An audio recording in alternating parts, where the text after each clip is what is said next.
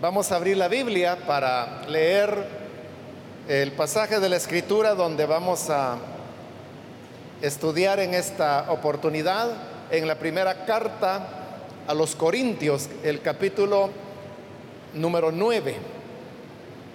Seguimos con el estudio que estamos desarrollando en Primera de Corintios nos encontramos en el capítulo 9 y ahí vamos a leer los versículos que corresponden en la continuación de este estudio. La palabra de Dios nos dice en Primera de Corintios 9, versículo 12, si otros tienen derecho a este sustento de parte de ustedes, ¿no lo tendremos aún más nosotros?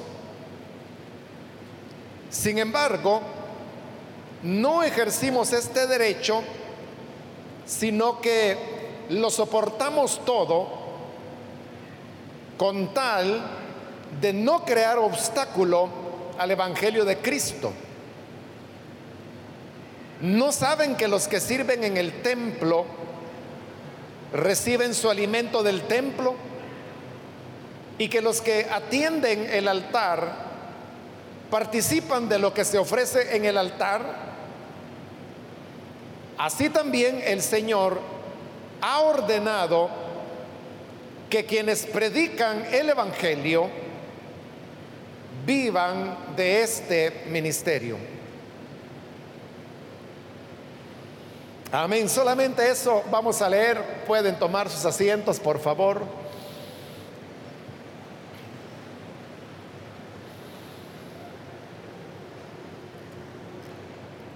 Nos encontramos en este capítulo 9 que hemos venido ya cubriendo en varias de las oportunidades que hemos tenido y hemos mencionado cómo este es un pasaje en el cual Pablo está desarrollando el tema de cómo deben ser sostenidos los ministros que predican el Evangelio. Esta pregunta de, cómo deben ser sostenidos se origina de, cómo el ser humano en su desarrollo de su civilización fue estableciendo una relación entre el trabajo y el fruto que este trabajo daba. Los primeros seres humanos, como también lo muestra el libro de Génesis, comenzaron a tomar su alimento de la naturaleza, de, los árboles, es decir, colectaban frutos, hojas, raíces, y también eh, cazaban animales. Y cuando digo que tomaban el alimento, me, estoy refiriendo a eso, de que encontraban un árbol de X fruto y simplemente cortaban el fruto que estaba allí y nada más, no hacían más, es decir, no cultivaban, sino que era tomar. Y esa es la razón por la cual eh, muchas de las culturas antiguas eran nómadas, lo cual significa que no tenían un lugar fijo de vivienda, sino que se desplazaban de un lugar a otro. Pero este desplazamiento no se daba porque fuera gente paseadora o que le gustaba andar caminando. Lo hacían cuando ya no había más alimento en una región. Los pueblos nómadas normalmente vivían y viven todavía, porque aún hay algunos, en lugares que, donde los recursos son limitados. Cuando se terminaban de comer los frutos de los pocos árboles que había en una región, ya no había más que comer. Entonces tenían que caminar para ir a otro lugar hasta donde encontraran comida. Y por eso se convertían en sociedades nómadas, iban pasando de un lugar a otro donde hubiera comida. Pero entonces ahí usted puede ver cómo el trabajo de ir a, colectar o de ir a cazar estaba directamente relacionado con el sustento. Porque el que recolectaba comía, o el que cazaba comía, y el que no lo hacía no. Había una relación directa entre trabajo y alimento. Posteriormente, el ser humano comenzó a cultivar. Descubrió que las plantas podían plantarse y que éstas podían producir en serie, es decir, nació la agricultura. Ahí es cuando la mayor parte de civilizaciones y comunidades o pueblos se volvieron sedentarios, ya no fueron más nómadas porque estaban atados a la tierra. Pero de nuevo se produjo lo mismo.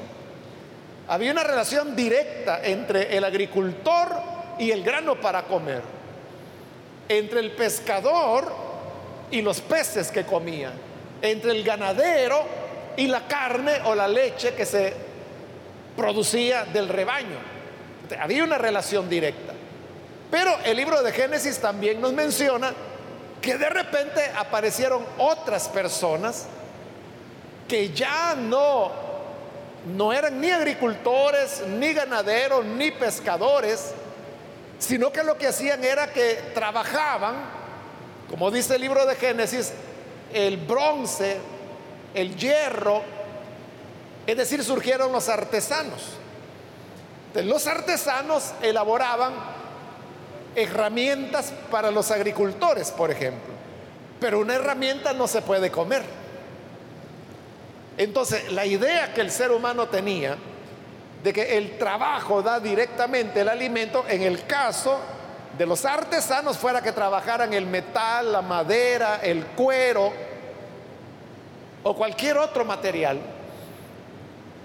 eso que producían no se comía, porque no se comen las herramientas, no se come un mueble de madera, no se puede comer una tela, entonces ya no había una relación directa entre trabajo y comida. ¿Cómo comían los artesanos?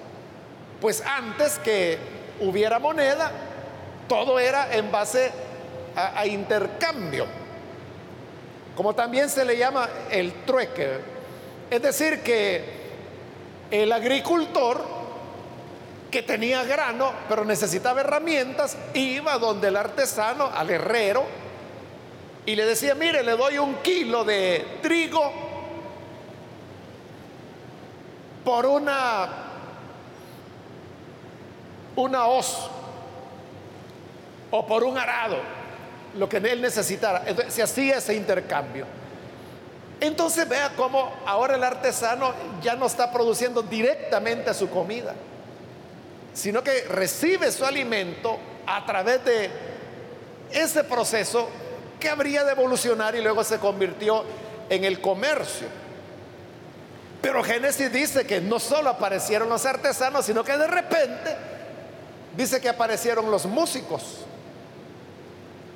Y si no se puede comer los muebles de madera ni las herramientas, menos se puede comer la música.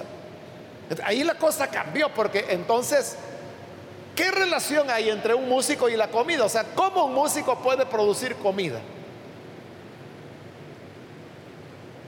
Ya era un trabajo de, carácter artístico.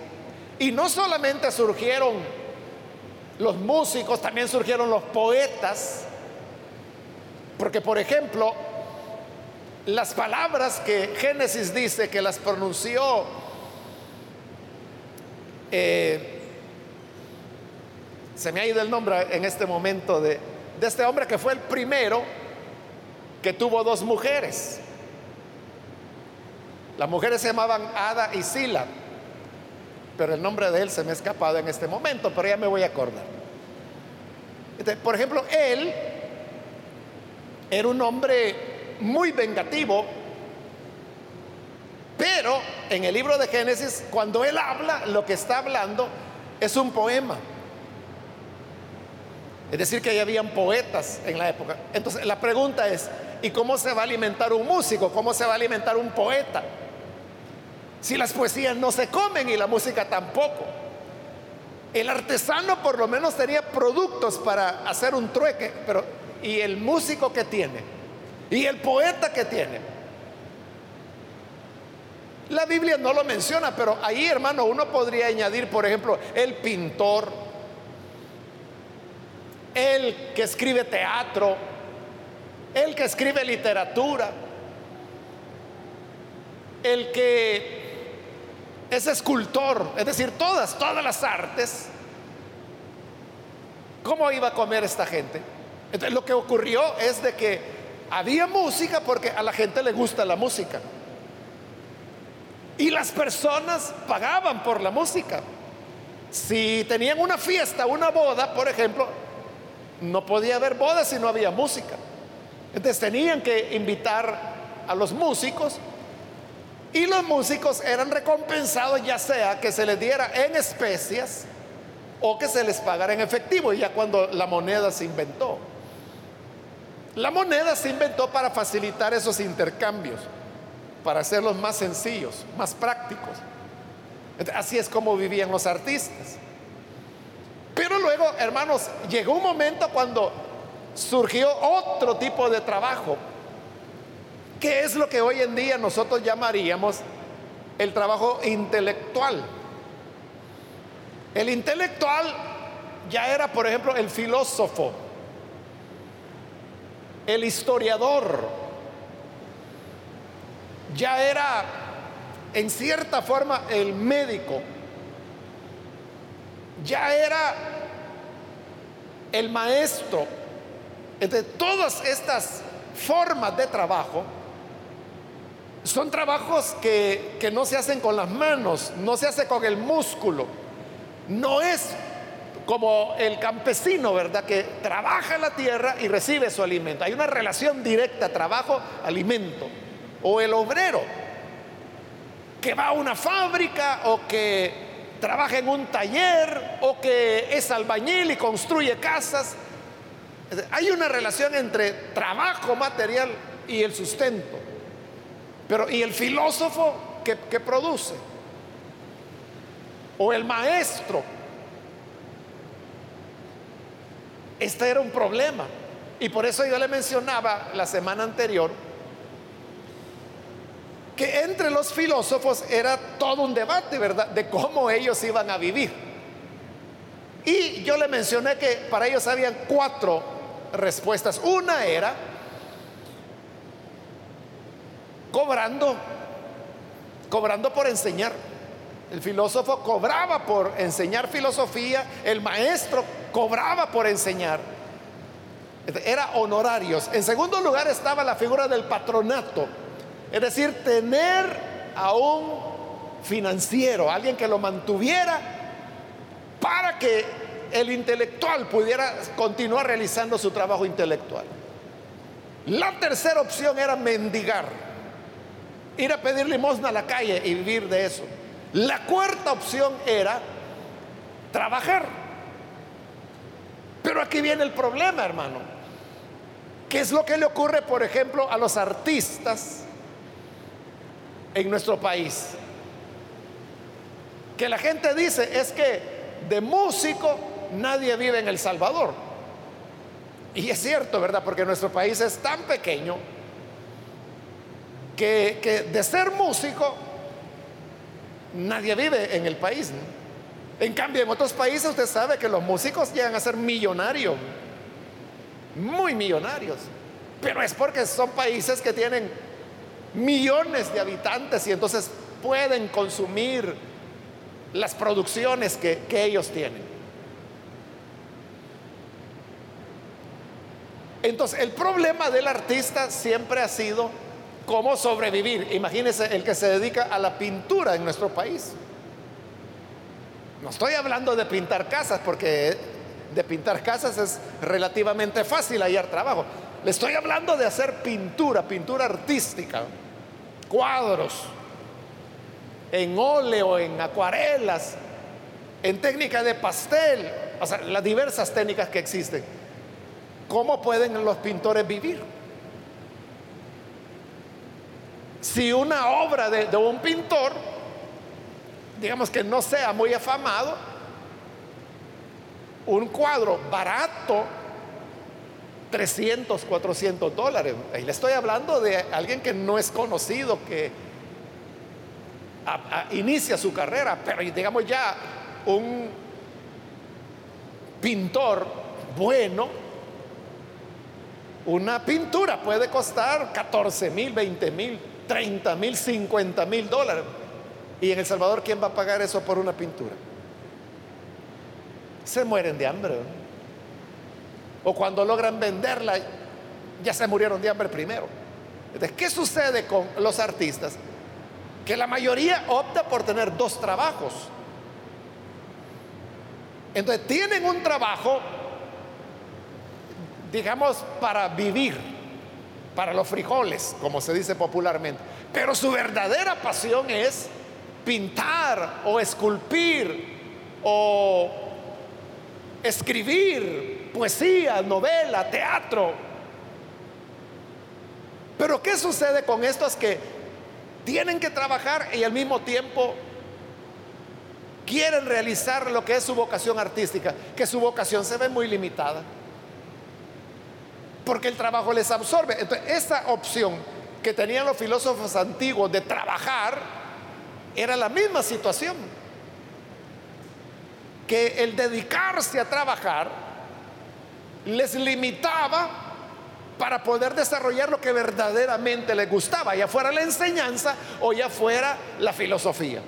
Este, problema fue el que vino para la iglesia, cuando los predicadores comenzaron a surgir. Y es el problema que Pablo está tratando acá. ¿Cómo se les va a alimentar? Uno podría decir, bueno, que, que trabajen, o sea, pero ahí hay un doble error. Primero, el que dice que trabajen está asumiendo que el predicador, porque su trabajo es intelectual, piensa que no trabaja. Porque hay gente que esa idea tiene, ¿verdad? Que el que trabaja es el que está en la construcción o anda pegando ladrillos o está en un taller y que se engrasa o que trabaja la tierra. Eso es trabajar para mucha gente. Pero tener un trabajo intelectual, eso la gente ya no lo comprende tan fácilmente. Por eso le he hecho una historia, según el libro de Génesis, de, de cómo fue la civilización humana y cómo se fueron dando todas estas especializaciones. Pero si no fuera, hermanos, por los intelectuales, nosotros no tendríamos la Biblia. Porque la Biblia fue llegó hasta nosotros por puros intelectuales, no solo los que las escribieron, sino los que hicieron posible que fueran preservadas por miles de años hasta llegar hasta nosotros.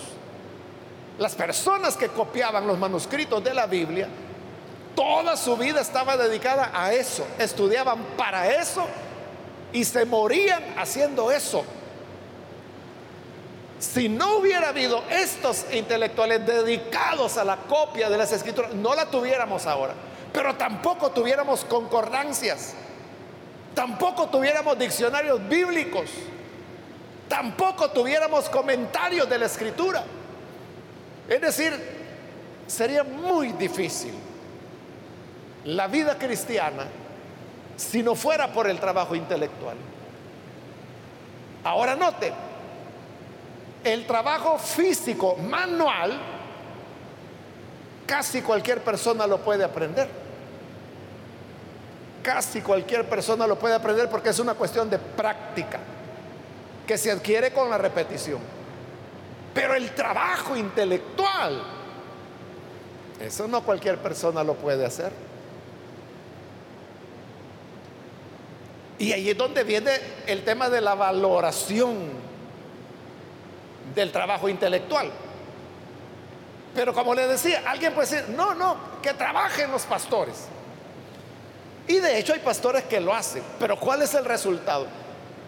Le pasa lo mismo que a todos los demás. Mire, nosotros en la misión, hermano, bueno, tenemos hermanos de filiales que trabajan. Pero ellos mismos lo dicen y yo los he visto que llegan a las 6 de la tarde a su casa de trabajar y quizás salieron a las 5 de la mañana. Entonces vienen cansados solo, llegan a meterse al baño, ya está todo listo. La esposa ya le tiene la camisa así. Y el hombre solo pasa y plum, mete las manos en las mangas y se abotona y se viene para acá. Porque a las seis llegó a la casa y a las seis y media tiene que estar predicando acá. Pero yo le digo, ¿y qué va a pasar a predicar? Si no ha logrado preparar nada en el día. Pero el ministerio no solo es la predicación. El ministerio es otra variedad de responsabilidades y tareas que se deben hacer. Entonces, nuestra experiencia, hermanos, en la misión, que no es muy larga, ¿verdad? Son 44 años van a ser. Pero lo que hemos aprendido es que aquellas iglesias, y eso es real, hermanos, que tienen hermanos obreros que están al frente de estas iglesias, pero trabajan, son iglesias que no avanzan. Entonces siempre, siempre, hermanos, ha sido la política de la misión animar a estos hermanos a que se lancen, a vivir por la fe. Y ellos dicen, es que mire, yo tengo familia y mis hijos están grandes, están en la universidad y la iglesia está pequeña y no me va a poder dar lo que necesito para la educación de mis hijos y yo no los quiero dejar a medio camino. Pero es un paso de fe. Es que la iglesia está pequeña precisamente porque usted trabaja. Pero el día que usted se dedique a tiempo completo a la obra, la obra florecerá que de ahí mismo el Señor le va a proveer. Conforme a la norma que Pablo menciona aquí y que con eso terminábamos en la última oportunidad. Si sembramos semilla espiritual entre ustedes, ¿Será mucho pedir si cosechamos de ustedes lo material? Esa es la norma de la Biblia. El que siembra lo espiritual cosechará lo material. Y eso ocurre. Hay hermanos que dan, bueno, casi todos dan el paso de fe. Hay algunos que no, todavía están trabajando y todavía tienen las iglesias chiquitas. Pero la mayoría da el paso de fe y dice, bueno, está bien, voy a renunciar y se va a predicar. Pero cuando se dedica tiempo completo, la gente dice, hoy sí está enseñando el hermano, hoy sí, ya no está repitiendo el mismo mensaje de David que predicaba todo el tiempo. Hoy sí, ya, ya atiende a los hermanos, ya da consejería. Entonces la iglesia comienza a prosperar y se cumple ese principio espiritual que si sembramos lo espiritual, cosechamos lo material. Entonces Pablo responde a esta pregunta de que cómo se van a sostener los ministros con ninguna de las cuatro respuestas que los filósofos daban, sino que viene Pablo y dice, la respuesta está en la misma palabra de Dios. Y es lo que él ha venido demostrando cuando puso varios ejemplos. El ejemplo, en primer lugar, del soldado que no paga él su propio equipo, del agricultor que toma de lo que siembra, del pastor que toma del rebaño. Y luego se apoya en la ley cuando decía, no pondrás bozal en el buey que tría. Explicamos eso. Y trillar, hermanos, yo estuve explicando qué era eso de trillar. Aquí en El Salvador es lo que se llama tapiscar. Entonces, como que se dijera, no pondrás bozal al buey que tapizca, que anda separando el grano de, de la espiga, porque era trigo en el caso de ellos. Entonces, el buey que tapizcaba tenía derecho a comer todo el grano que quería, porque era él el que estaba trabajando. Entonces, Pablo pregunta, ¿es que Dios se preocupa de los bueyes? Y dijimos que sí, pero entonces si se preocupa de los bueyes, ¿cómo no se va a preocupar del ser humano? Y por eso Pablo decía, se dijo por nosotros, dice los ministros. Pero de repente Pablo hace una pausa, que es ese versículo 12, donde dice, si otros tienen derecho a este sustento de parte de ustedes, ¿no lo tenemos más nosotros? Porque hasta hoy Pablo ha demostrado, todavía no ha terminado, Por eso le digo que es extraño que él interrumpe su argumento para hacer esa pregunta. Si otros tienen derecho a comer de ustedes, ¿quiénes eran esos otros? Eran los que criticaban a Pablo y que lo criticaban precisamente por todo, hasta por no recibir ayuda de los corintios. Ellos sí la recibían. Estos que en segunda de Corintios Pablo va a llamar estos superapóstoles, que se creían super espirituales. A ellos los corintios les daban ayuda para sostenerlos. Y Pablo no está en contra. Él dice, si ellos tienen ese derecho, porque es lo que él está defendiendo, que el que alimenta, el que enseña a la iglesia, va a cosechar de la iglesia lo material. Entonces dice, tienen derecho, de, si ellos que demetidos están en la iglesia tienen derecho, cuanto más nosotros. Y cuando dice nosotros se está refiriendo a los fundadores de la iglesia, él, Silas, Timoteo. Obviamente que ellos tenían mayor derecho, porque eran los que habían iniciado la obra, eran los que ellos no fueran cristianos si no fuera por estos ministros. Sin embargo, dice, siempre el versículo 12, no ejercimos este derecho sino que lo soportamos todo. Es decir, Pablo está demostrando que ese es un derecho que tiene el ministro. Pero dice, yo no voy a usar ese derecho. Y no solo él, porque note que está en plural. Dice, no ejercimos, está en plural, ¿verdad? no ejercimos este derecho, sino que lo soportamos todo. Entonces no solo era Pablo, sino que eran los que habían sido compañeros de su misión. Como diciendo Pablo, yo tengo derecho a que me sostengan, pero tengo el derecho a renunciar a ese derecho. Y usando del derecho a renunciar del derecho, renunciaba a él como lo dijimos, igual que él renunciaba a comer sacrificado a los ídolos, como lo vimos en el capítulo anterior, hoy él está renunciando a su derecho a ser sostenido para la iglesia. ¿Y por qué? Él dice, lo soportamos todo con tal de no crear obstáculo al Evangelio. Entonces él decía, ustedes deberían sostenernos, es nuestro derecho, pero no usamos de ese derecho para no ponerle obstáculo al Evangelio. ¿Qué era ese obstáculo del cual Pablo hablaba?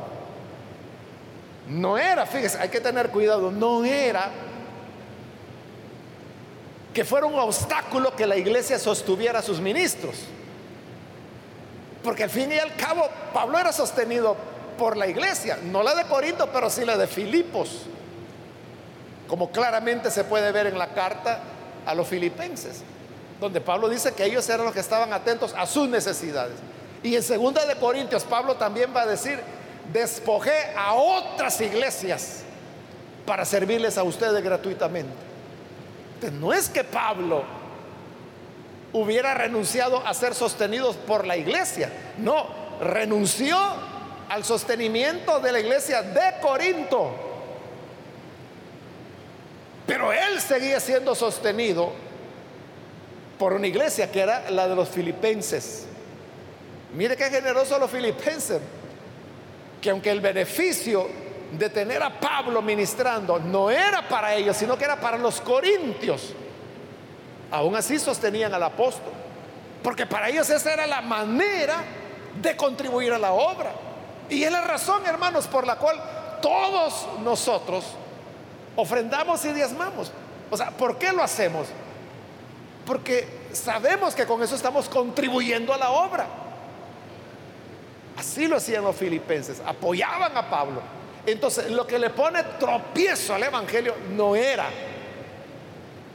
que él fuera sostenido, él y sus compañeros de equipo, que fueran sostenidos por iglesias. Ese no era el problema, porque así se sostenían. El problema es otro. Y como le digo, aquí no va a quedar claro porque Pablo no lo menciona. Pero en lo que hoy es segunda de Corintios, ahí sí él explica que lo que vieron un ataque contra él de parte de estos extraños que habían llegado, a los cuales Pablo irónicamente llama super espirituales o super apóstoles, porque así se presentaban ellos, como más espirituales, como más conocedores de Pablo. Por eso es que Pablo dice, ya voy a llegar, porque el reino de los cielos no consiste en palabras, así que voy a llegar no a oír las palabras, sino que quiero ver el poder de estos superapóstoles, a ver si es cierto que así como roncan, duermen. Porque eran solo críticas para él. Y Pablo sabía que si él recibía la ayuda de los corintios, iban a caer sobre él. Y dirían, ah, ya ven, no, si Pablo por el dinero lo hace. Es que como ustedes lo apoyan, y recuerde que Corinto era una iglesia bastante solvente económicamente. Pero el día que ya no leen nada, ustedes van a ver que zumbado va a salir Pablo de aquí, se va a ir. Pues Pablo decía, pues no voy a recibir nada para no darles ocasión y para no poner tropiezo al Evangelio. Entonces Pablo les demostraba que no era por el dinero. También lo va a decir allá en segunda de Corintios, no es lo de ustedes lo que quiero, es a ustedes a quienes quiero. Claro, no le interesaba los bienes de la gente, sino que el bienestar de las personas. Él decía, yo no voy a recibir ayuda de los corintios, jamás. Como no lo pudieron criticar por recibir dinero, entonces lo criticaron por no recibirlo. Con los malos hermanos nunca se queda bien. Pablo renunció a su derecho, entonces comenzaron a decir, ya ven, Pablo mismo está consciente de que él no es apóstol y como él sabe que no es apóstol, por eso vergüenza le da recibir la ayuda. En cambio, nosotros no nos avergonzamos de nuestro ministerio, así que venga, venga, hermanitos. A eso es a lo que se refiere Pablo cuando dice, si estos otros que son metidos, que son aprovechados, que son interesados, que son malignos para la obra, tienen derecho cuanto más nosotros. Pero no vamos a usar de ese derecho. Ahora, llegamos al versículo 13 y aquí Pablo va a decir ya la palabra final. Porque en lo anterior usted vio que él enseñaba en base a comparaciones del soldado, del agricultor, del pastor de ovejas, del buey. Pero ahí se va directo y dice el 14 perdón, el 13, no saben que los que sirven en el templo reciben su alimento del templo y que los que atienden el altar participan de lo que se ofrece en el altar. Esto, hermanos, era así en Israel, pero también era así entre los pueblos paganos, como los corintios. Porque en los cultos paganos también habían templos y también habían sacrificios y también había sacerdotes. Pero como nosotros estamos más familiarizados con el judaísmo, entonces yo le pregunto, en el templo judío, ¿quiénes ofrecían los sacrificios? Los sacerdotes, los levitas. ¿Y de qué comían ellos? ¿De dónde sacaban su sustento? de los mismos sacrificios que la gente ofrecía. Recuerde que la tribu de Leví, que eran los sacerdotes, es la única tribu a quien el Señor no les dio tierra cuando conquistaron Canaán. Les dieron ciudades para vivir, porque en algún lugar tenían que vivir, ¿verdad? No iban a estar flotando en el aire. Pero nadie tenía tierra, porque el alimento ellos no lo sacaban de los cultivos. El alimento lo tomaban de las ofrendas, del altar. Entonces, cuando la gente llevaba, por ejemplo, una res, los sacerdotes hacían el rito, la degollaban con la sangre, hacían la aspersión. Pero si usted lee atentamente el libro de Levítico, que es un libro aburrido porque lo que hace es ir explicando cada uno de los sacrificios, holocaustos, ofrendas, ofrendas de paz, ofrendas mecidas que el pueblo ofrecía. Pero lea alguna vez con cuidado y fíjese en esto. Si llevaban una res, por ejemplo, ¿qué era lo que el sacerdote quemaba en el altar? Era la grasa que retiraba de los riñones y de las vísceras. Eso era lo que quemaba en el altar. Y todo toda la demás carne de la res, ¿qué hacían con ella? Era para su familia. También se podía ofrecer ofrendas de harina. Alguien podía traer de ofrenda para el Señor un kilo o una costalada de harina.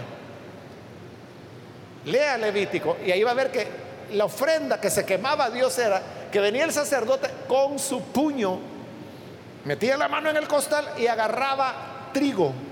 Eso era el que quemaba en el altar. Eso era para el Señor. Y el resto de la costalada, ahí me lo lleva a la cocina, por favor. Era para él y su familia. Habían ofrendas de aceite.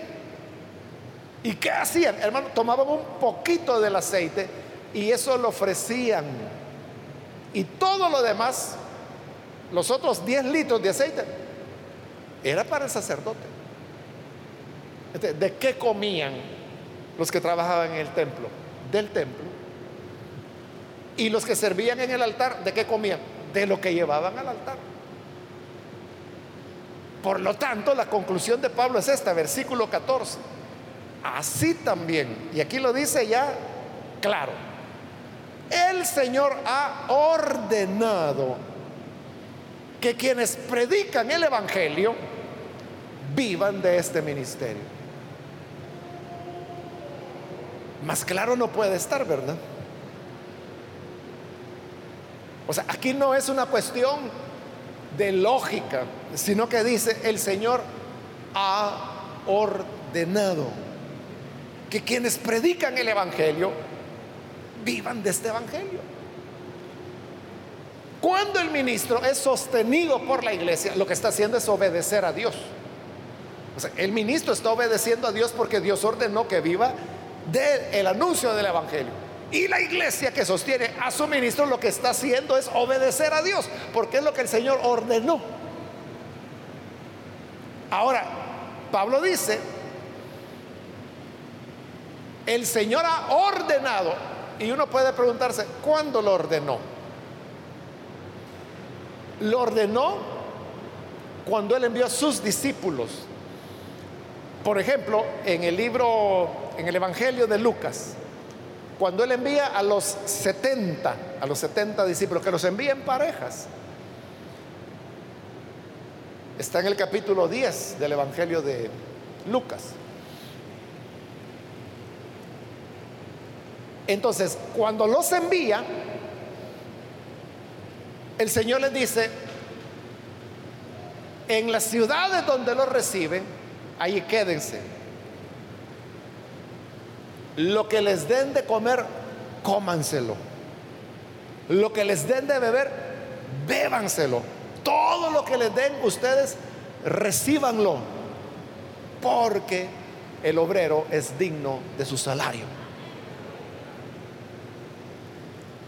Porque uno puede andar, hermano, con penas.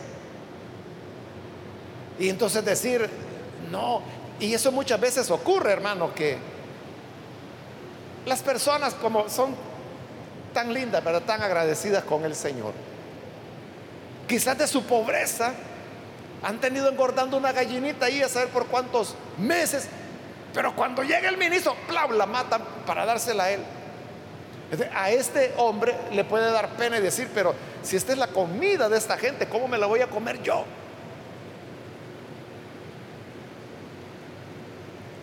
En una ocasión, yo tuve una experiencia, hermano, hace muchos años, iniciando el ministerio. Un hermano, pobrecito, la iglesia comenzaba, le estoy hablando allá en Santa Ana, estábamos en un cantón, ni siquiera en la ciudad. Y había un hermano sencillito, pobrecito. Y entonces él en una ocasión se acercó a mí y me iba a dar una ofrenda. Le estoy hablando de la época del colón, ¿verdad? Eran como tres colones, algo así, lo, lo que me daba. Pero como yo sabía su condición, yo dije, no, hermano, eso es suyo, es lo que Dios le ha dado. Y yo no se lo quería recibir por eso, porque yo pensaba eso, pobrecito. Pero mire, este hermanito, sencillito y todo, pero se me puso bien serio. Y me dijo, hermano, no sea ingrato, me dijo. Y a mí me asustó. No me robe la bendición que el Señor quiere darme, me dice. Agarre lo que le estoy dando, porque si usted me lo agarra, el Señor me va a dar más a mí. ¿Y yo qué le iba a decir? Y no es eso lo que enseñamos y lo que predicamos. Y, con todo y pena y todo eso, lo agarré. Y después yo le conté a quien era en esa época el pastor general y dije, hermano, me pasó esto, esto y esto. Y me dijo, tiene razón, me dijo el hermano. E hizo bien, me dice, en agarrarlo, porque esa es la manera como Dios ha prometido bendecir. Y no tenga pena, dice, el Señor lo va a bendecir a él. Son aprendizajes por los que uno debe pasar, porque el Señor lo dijo. El obrero es digno de su salario. Y eso, hermano, se aplica a todo, ¿verdad? Trabajen lo que trabajen. Pero el ministerio también es trabajo. Y como Pablo lo decía, yo he trabajado más que todos. Más que todos. Para el que cree que el trabajo en el ministerio es fácil, debería probar a ver si aguanta. Debería probar, es, es tremendo, es exigente. Sobre todo, hermano, cuando uno lo agarra así, como maquinita, ¿verdad? Que está predicando lunes, martes, miércoles, viernes, no predico aquí, pero sí en Santa Ana, el domingo dos veces. Y viene otra semana, y otra semana, y otra semana, y otra semana, y otra vez, y otra vez. Y siempre tiene que ser palabra fresca. Usted sabe, nosotros no repetimos mensaje. Como en otras congregaciones, ¿verdad? Que hay iglesias que tienen cuatro o cinco cultos el domingo y es el mismo sermón que van predicando en los cinco sermones, en los cinco domingos, en los cinco horarios, perdón. En una ocasión me invitaron hace ya algunos años a una iglesia bautista a predicar. Ahí tienen dos cultos, el domingo por la mañana. Entonces me, invitaron a los dos de una vez. Entonces yo fui y prediqué en el de la mañana. Y luego había un receso y luego el segundo. Y cuando pasé para la segunda predicación, yo leí otro pasaje de la Biblia, porque es nuestra costumbre, ¿verdad? que no repetimos mensajes. Pero yo me fijé, hermanos, que mientras yo estaba leyendo, yo vi que se levantaron algunos y corrieron y salieron. Bueno, yo, seguí predicando. Y al final del segundo culto, el pastor me dijo, hermano, me dice, yo, yo pensé que el mismo sermón iba a predicar. Si aquí me dice, solo grabamos el primer sermón, porque es el mismo en los otros cultos.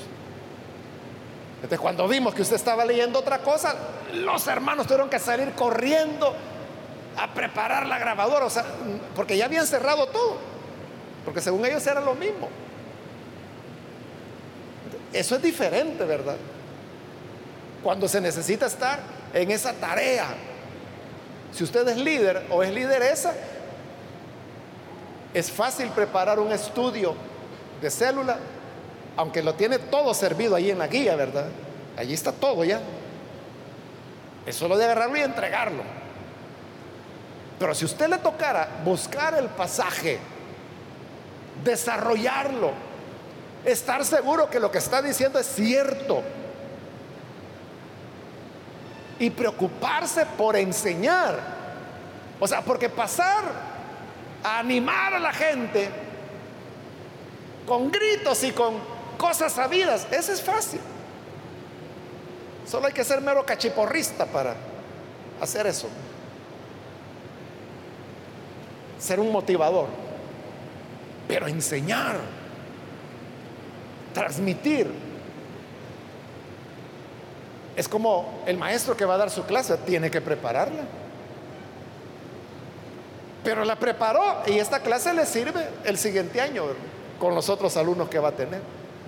Aquí no, hermano. Aquí se prepara, se entrega y se acabó. Y hay que preparar otra y otra y otra. Y viene otra semana. Y viene el domingo. Y son dos mensajes. Y viene el lunes. Y viene el martes. Y viene el miércoles. Y si se les ocurre a los jóvenes hacer culto, el jueves. El viernes. Y si alguna filial lo invita el sábado, el sábado. El domingo, otra vez dos. Y seguir, y seguir, y seguir. Por eso le digo, pruebe. Pruebe. Y vamos a ver. Que Dios nos ayude, hermanos, para entender estas realidades y por qué el Señor lo estableció, lo estableció así. Porque Él ordenó que el que enseña el Evangelio viva del Evangelio o de este ministerio, como dice la NBI porque el obrero es digno de su salario. Y si usted trabaja para la obra de Dios, el Señor le va a bendecir conforme a su entrega a ese trabajo. Esa es la clave. El Señor le va a bendecir en base a su trabajo, a su desempeño. Vamos a cerrar nuestros ojos y antes de orar yo quiero invitar, si hay con nosotros Personas que todavía no han recibido al Señor Jesús, pero necesita hacerlo en este momento, yo le animo para que lo haga hoy mismo poniéndose en pie ahí en el lugar donde se encuentra. Cualquier persona, cualquier amigo o amiga que hoy necesita creer en el Señor, póngase en pie por favor en el lugar donde está y vamos a orar por usted. Hágalo en este momento porque yo tengo que terminar ya. Pero si alguien necesita hacerlo, póngase en pie hoy mismo. Igual si hay alguien que se ha alejado del Señor y necesita reconciliarse, también hoy es el momento para hacerlo. Póngase en pie y vamos a orar por usted. Muy bien, aquí hay una persona, Dios lo bendiga. Alguien más que se pone en pie. Voy a orar ya, pero si hay alguien más, póngase en pie en este momento. Gracias te damos, Señor, por tu palabra, porque tú eres el que nos enseña provechosamente y gracias porque tú has previsto en tu palabra todas las cosas de tal manera que tu obra puede marchar como lo ha hecho por milenios. Te rogamos por esta persona que hoy se entrega a ti, también aquellos que a través de los medios de comunicación se unen a la oración. Perdónales, dales vida nueva que puedan conocerte, amarte y servirte y confiar en que tú eres el que provee a todas nuestras necesidades. Por Jesús nuestro Señor lo pedimos. Amén.